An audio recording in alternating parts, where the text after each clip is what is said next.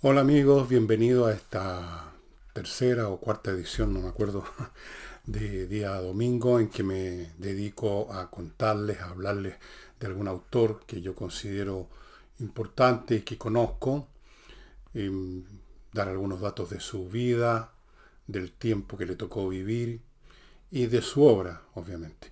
Y en este caso, el autor que he escogido es Arthur Clarke que seguramente muchos de ustedes no les suena para nada, pero les voy a decir de ya, desde ya, que es el autor de la novela y también participó en el guion que inspiró la película famosa 2001 Odisea del Espacio.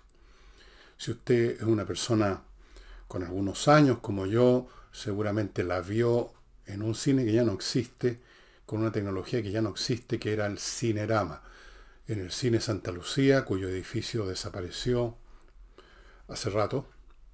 Ahí estaba el cine de, con la tecnología Cinerama, que era un sistema con una pantalla enormemente grande que si uno se sentaba más o menos en la mitad de la sala, las, los extremos de la imagen quedaban más o menos así, casi uno tenía que verlos con el rabillo del ojo.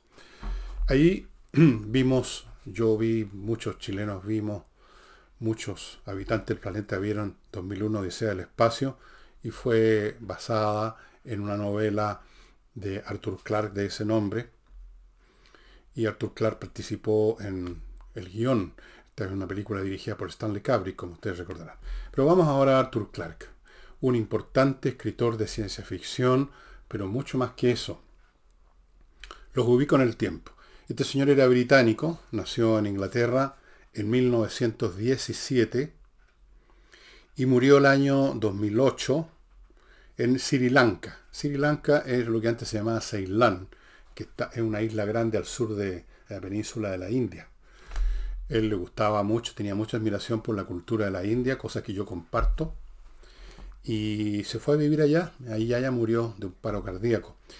Él es el típico individuo, pero que hay pocos, pero de esos pocos el típico niño que desde muy temprano manifiesta una vocación poderosa por algo y a eso se va a dedicar toda la vida.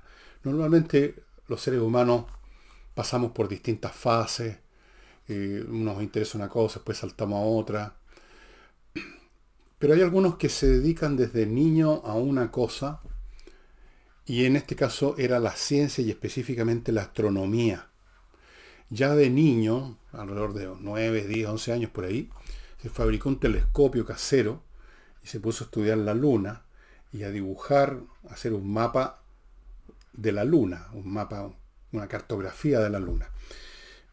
Con esto les quiero decir que era uno de estos chicos que nacen para algo. Así como hay algunos que nacen para ser músicos, otros para ser poetas, otros para ser escritores y otros para ser científicos. Y en este caso el, el de Arthur Clarke. Él empezó a voy, a... voy a simplificar su biografía porque los detalles ustedes los pueden buscar. En la Segunda Guerra Mundial, en la Segunda Guerra Mundial, se convirtió en especialista en radares. Especialista en radares, estimados amigos. Eh, y por lo tanto fue importante en, la, en, el en el desarrollo de la Segunda Guerra porque fue con los radares que los ingleses, especialmente el año 40, pudieron resistir los ataques aéreos de la Luftwaffe. El radar era algo que se había desarrollado recién, yo diría que más o menos a mediados de los años 30, también los alemanes lo desarrollaron y se, se especializó en eso. En 1945, apenas terminó la guerra, este hombre publicó un, libro que se llamó Extraterrestrial Relays.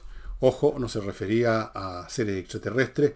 Extraterrestrial Relays o sistemas de comunicación eh, eh, basados en la idea de satélites artificiales orbitando en forma geoestacionaria, o sea, orbitan a la misma se mueven en la órbita a la misma velocidad con que gira la Tierra y por lo tanto están estacionarios sobre cierto punto. Eso fue una idea completamente original que nadie la había tenido y que le significó inmediatamente algo que iba a tener Arthur Clarke toda su vida, mucho reconocimiento. Esa es otra situación que no se da mucho. Eh, el, personaje, la persona que eh, hace algo muy especial, muy importante, pero también recibe reconocimiento, cosa que no siempre ocurre así tan fácilmente. Ahora en las ciencias eso es más posible porque en la ciencia, si usted desarrolla una nueva teoría que funciona o una nueva tecnología, no hay nada que discutir. Es en el campo donde hay espacio para los gustos o para las opiniones, la ciencia, no la ciencia, sino que las artes, la filosofía, los ensayos, donde es más difícil obtener reconocimiento porque eso supone aceptación y la aceptación es algo que la gente no da muy fácilmente a los logros ajenos. Antes de continuar quiero contarles y decirles y recordarles que este programa dominical es posible por dos auspiciadores que confiaron en nosotros y que tenían deseos de auspiciar un programa de esta clase. Y uno de ellos es Edisur, esta editorial que ustedes ya conocen, hablo de ella muchas veces en la semana. Edisur.cl es su sitio, es una editorial chilena que se dedica a poner a su disposición autores importantes a precios muy atractivos, con libros muy bien hechos en su local compañía 1025 o en su sitio edisur.cl. Y últimamente ha agregado una novedad única en Chile que es la impresión a pedido de un libro.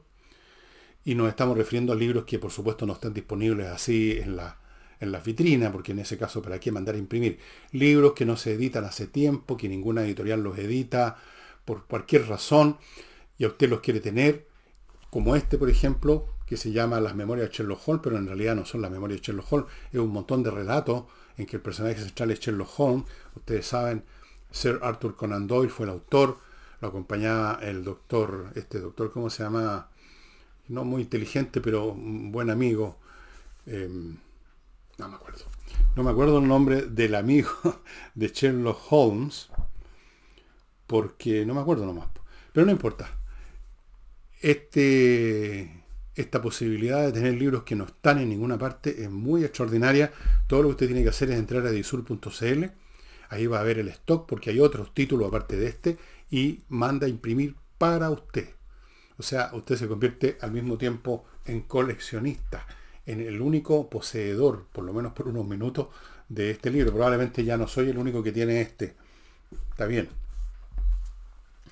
Ellos están entonces apoyándonos acá a sabiendas que este programa tiene menos visitas que en la semana, pero esperamos que haya más gente que se vaya sumando, que se interese.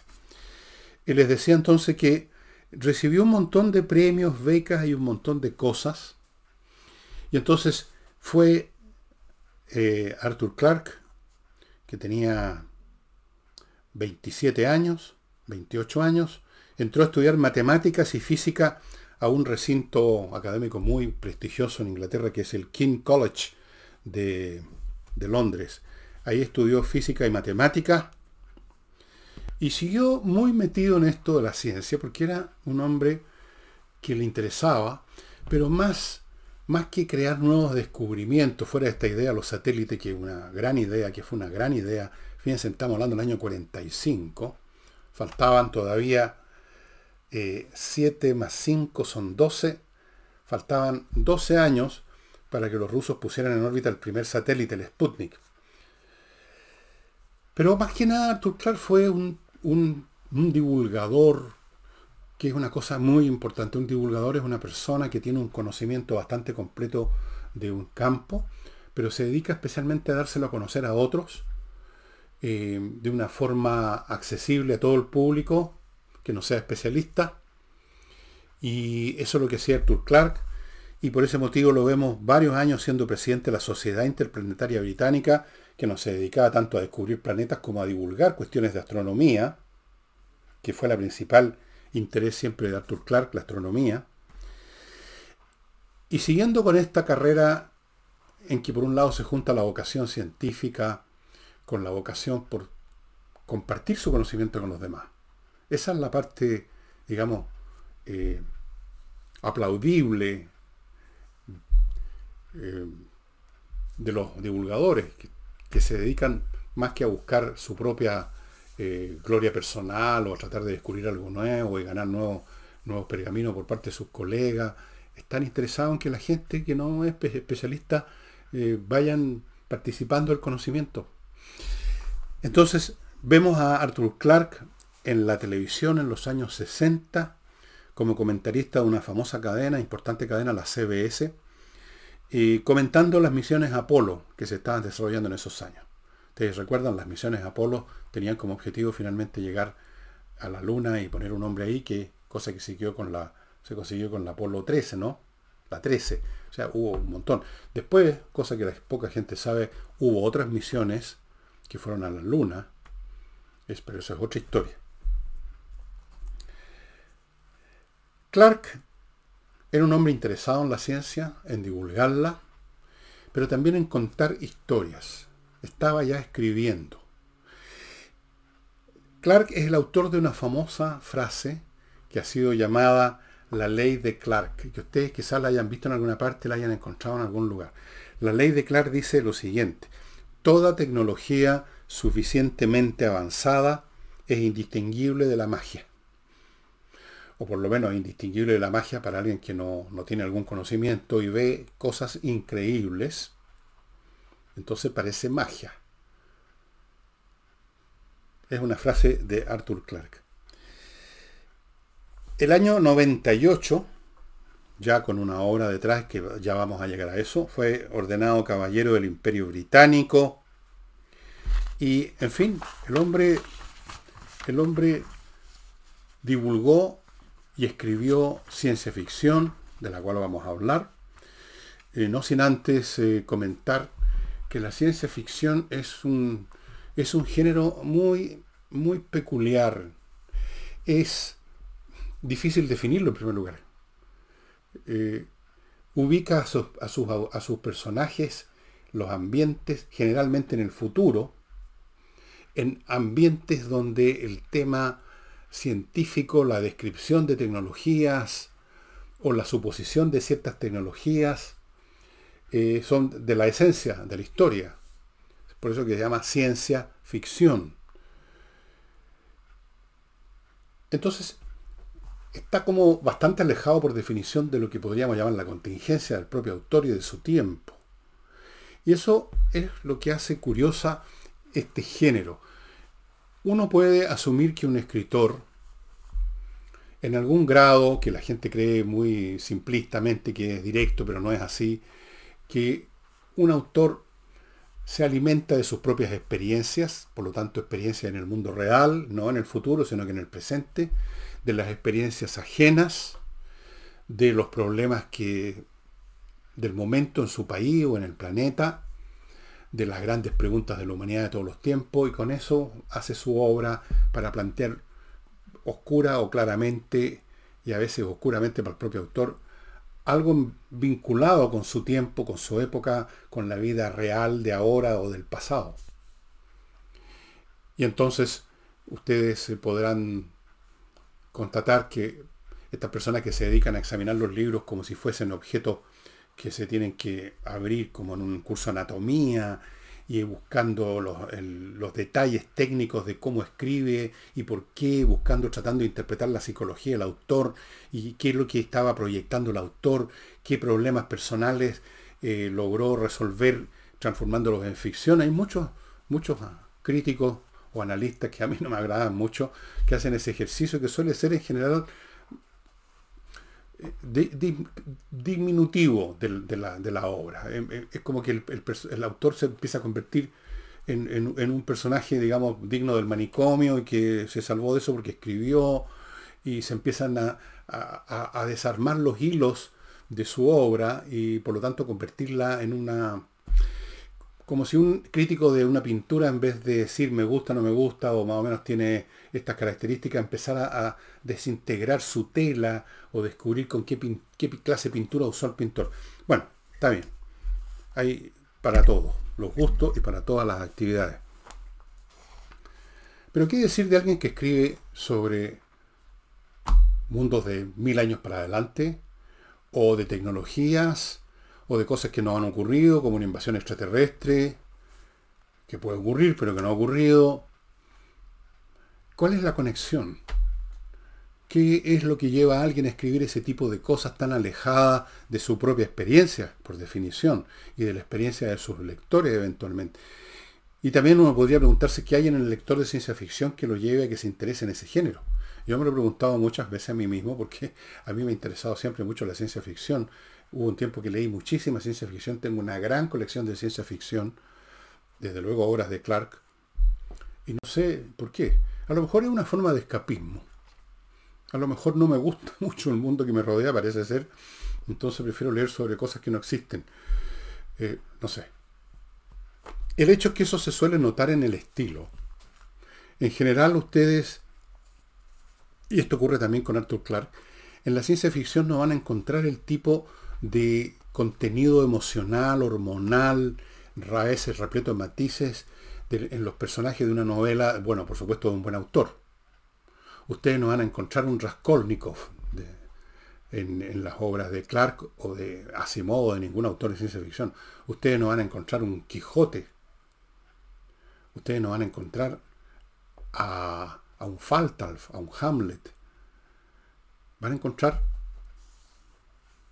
un personaje que a veces ni siquiera es descrito, un personaje que tiene una profesión y un nombre. James, el ingeniero jefe de la nave espacial y buenas noches los pastores. Y hay muy poca vida sentimental o ninguna en la ciencia ficción. Ustedes no van a encontrar historias de amor. Rara vez. Y un poco metida a la fuerza así como para que no digan. Eh, es como etéreo, es como lejano, es como aséptica la literatura de ciencia ficción. Y eso está en el estilo de, de Arthur Clarke. Una prosa muy aséptica, muy de quirófano, muy transparente, eh, con uno. Pero eso no quita, no le quita calidad, porque compensa eso como ocurre con otros autores como Asimov, como Philip Farmer, que alguna vez les voy a hablar de ese autor que tampoco no lo conoce nadie, Philip Farmer. Compensan esa falta de, de sangre, digamos, en la textura de la obra, en su estilo, en los personajes, lo compensan con el vuelo imaginativo de los mundos que plantean. Y en el caso de Clark es así. Ahora, Aquí la relación parece ser bastante directa entre la obra, el tiempo y la personalidad de Clark. Estamos hablando de una persona que desde niño simplemente entra en esta, en esta avenida que es la ciencia. Y eso es entrar a un mundo bastante peculiar, bastante, bastante ajeno, un poco, un poco casi autista en relación al mundo de la gente lo que no es científica. Un mundo donde en general la vida social del científico gira 100% con sus colegas, no tiene mucho contacto con eh, las cosas comunes y corrientes de la vida del ciudadano común y corriente. Eh, es un mundo de batas blancas, por así decirlo, y de regla de cálculo, bueno, ya no se usa en el, bolsillo de, de la bata. Es un mundo aséptico, es un mundo de hospital, es un mundo literariamente de hospital. Pero, y al amante de la literatura repleta de vida, de sangre, de pasión, eso le puede parecer bastante latero. Pero a quienes les interesan eh, la imaginación desatada a la construcción de mundo futuro, bueno, puede interesarle muchísimo, como es el caso mío. Ahora, en la obra de, de Clark, hay una de la cual voy a hablar en forma muy especial, porque es una obra en la que Clark parece haberse soltado los moños, por así decirlo.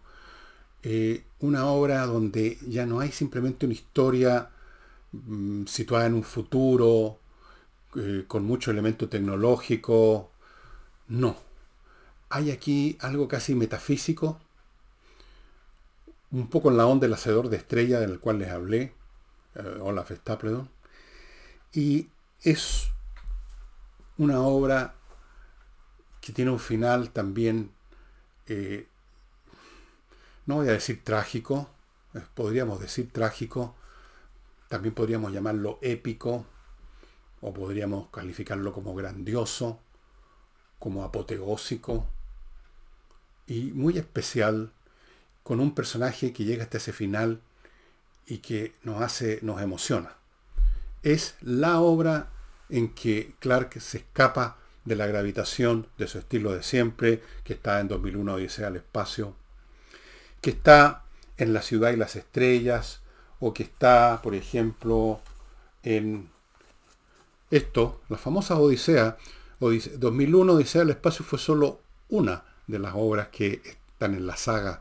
Hay un 2031, o 2000, hay un 2010, un 2031 y un 2061, como ustedes ven la tengo aquí, lo leí hace un montón de años, ni me acuerdo de qué trata, pero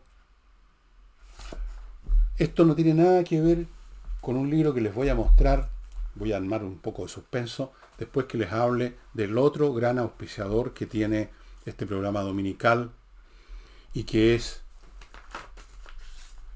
que trae a Chile este producto hecho en Estados Unidos, muy famoso en Estados Unidos, Oxinova. Este producto, como ya saben, es un polvito que se echa en un litro de agua, se deja el tiempo que se indica aquí, si usted lo usa antes no le va a funcionar, lo deja, creo que es una hora más o menos, se convierte en una colonia de bacterias aeróbicas y eso usted lo vuelca allí donde hay malos olores en su casa. Voy a ponerme un caso extremo, un pozo séptico, una letrina, y se acaba el problema porque estas bacterias destruyen las bacterias que producen el mal olor. El mal olor no viene de la materia misma, viene de la descomposición de la materia que llevan a cabo las bacterias anaeróbicas. Estas, las aeróbicas, las destruyen. Así que es una solución no solo para la casa, para el water, para el fregadero, la cocina, sino que hay procesos industriales que lo están usando en algunas etapas en que se, se concentran algunos barros industriales cosas muy, muy malolientes. Y aquí está la solución, estimados amigos. Oxinova. Oxinova está con nosotros apoyando este programa muy de, muy de boutique, dicen, un programa muy de boutique.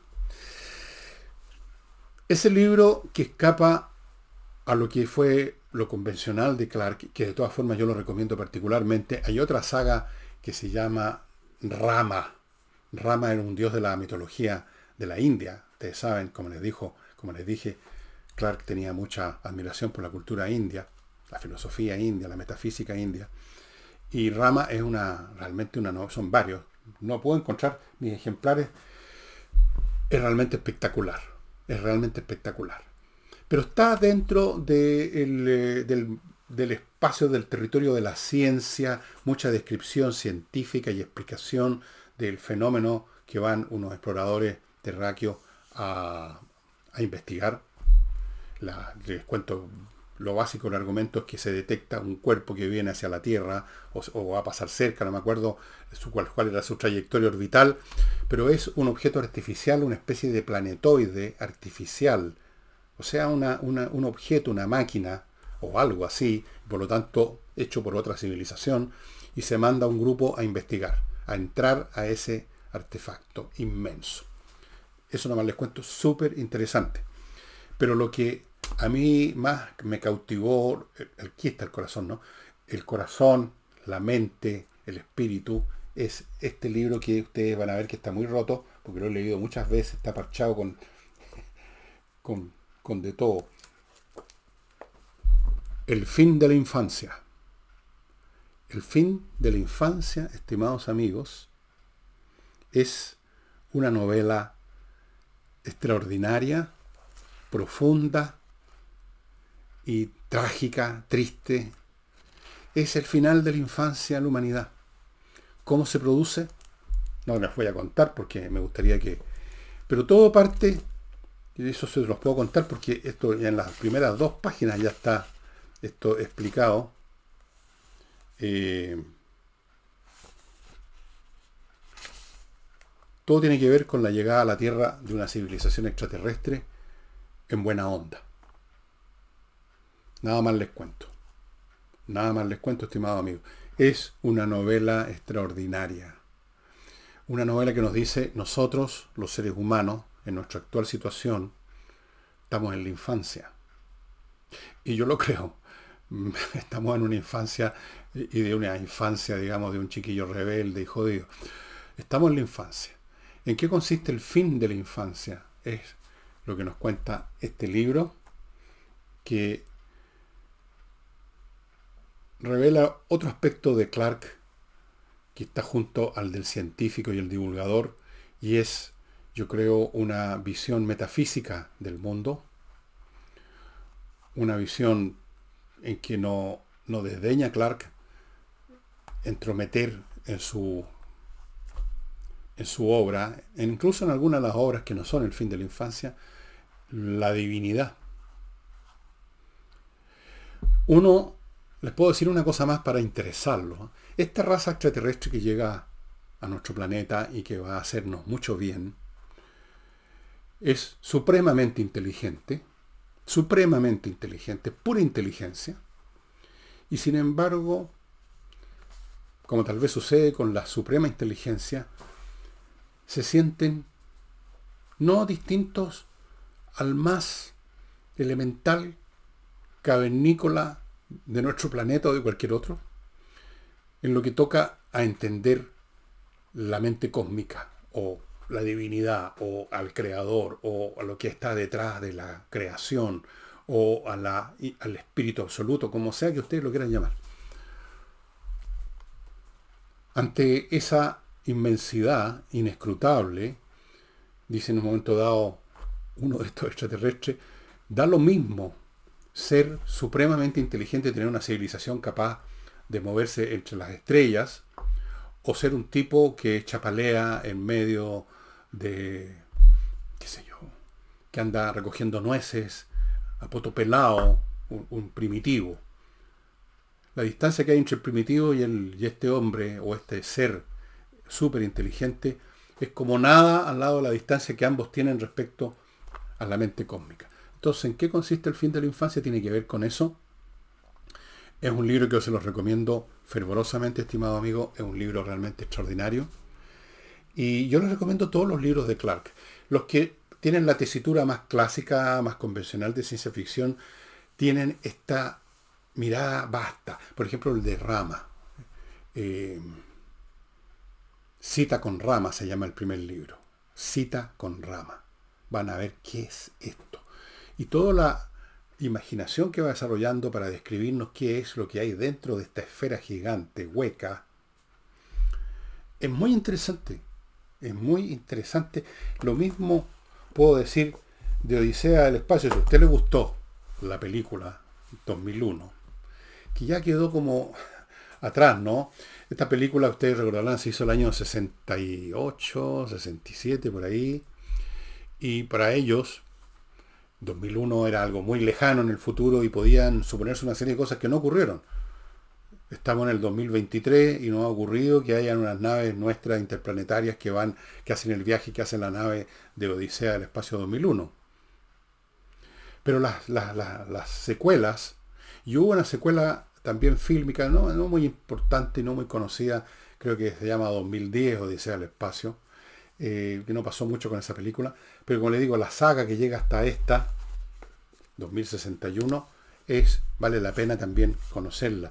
Yo no sé si esto está en castellano, supongo que sí, pero... Mm, ven a ustedes lo que les decía, los personajes aquí hablan de el segundo oficial Chang había estado luchando con el problema desde que la galaxia, una nave, había exitosamente iniciado su... ¿Y quién es Chang? ¿Cómo es Chang? No tengo idea, nunca se explicó.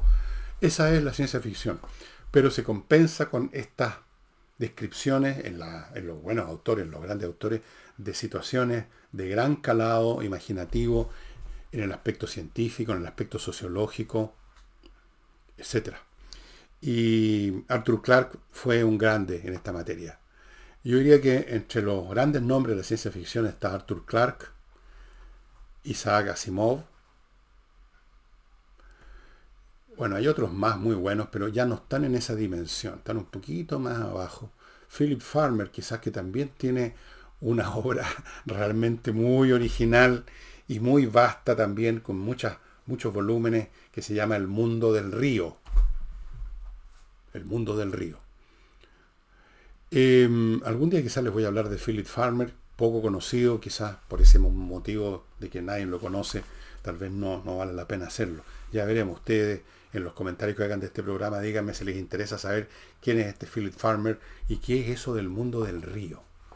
No se lo pueden imaginar qué es ese mundo del río. Y esto, los, entonces amigos los dejo con la tarea especialmente de encontrar, yo creo que debe estar en alguna edición, esta como ustedes ven, colección Otros Mundos, Minotauro, es esta época cuando yo era cabro chico, estos libros los leí de cabros chico, y es del año 71, bueno, no era tan cabro chico, pero era cabro chico. El fin de la infancia, estimados amigos. Y eso sería todo por hoy. Espero que les haya gustado el programa. Eh, háganme sugerencias de autores que les gustaría que yo hablara de ellos. Y si coinciden con que yo los conozco, que he leído suficiente de ellos, encantado. Si yo no los conozco y no he leído suficientemente de ellos, ustedes comprenderán, no voy a hacer un programa, sería una deshonestidad. Yo hago un programa cuando tengo algo que decir, equivocado o no, pero que, que nace de mi lectura, de mi entendimiento de un autor y no simplemente leer Wikipedia. Así es que eso sería todo por hoy. No olviden mis auspiciadores que hacen posible este programa tan especial de día domingo, que son Oxinova, el polvito mágico para terminar los malos olores, y la editorial Edisur. Y eso sería todo. Muchas gracias. Nos vemos el lunes.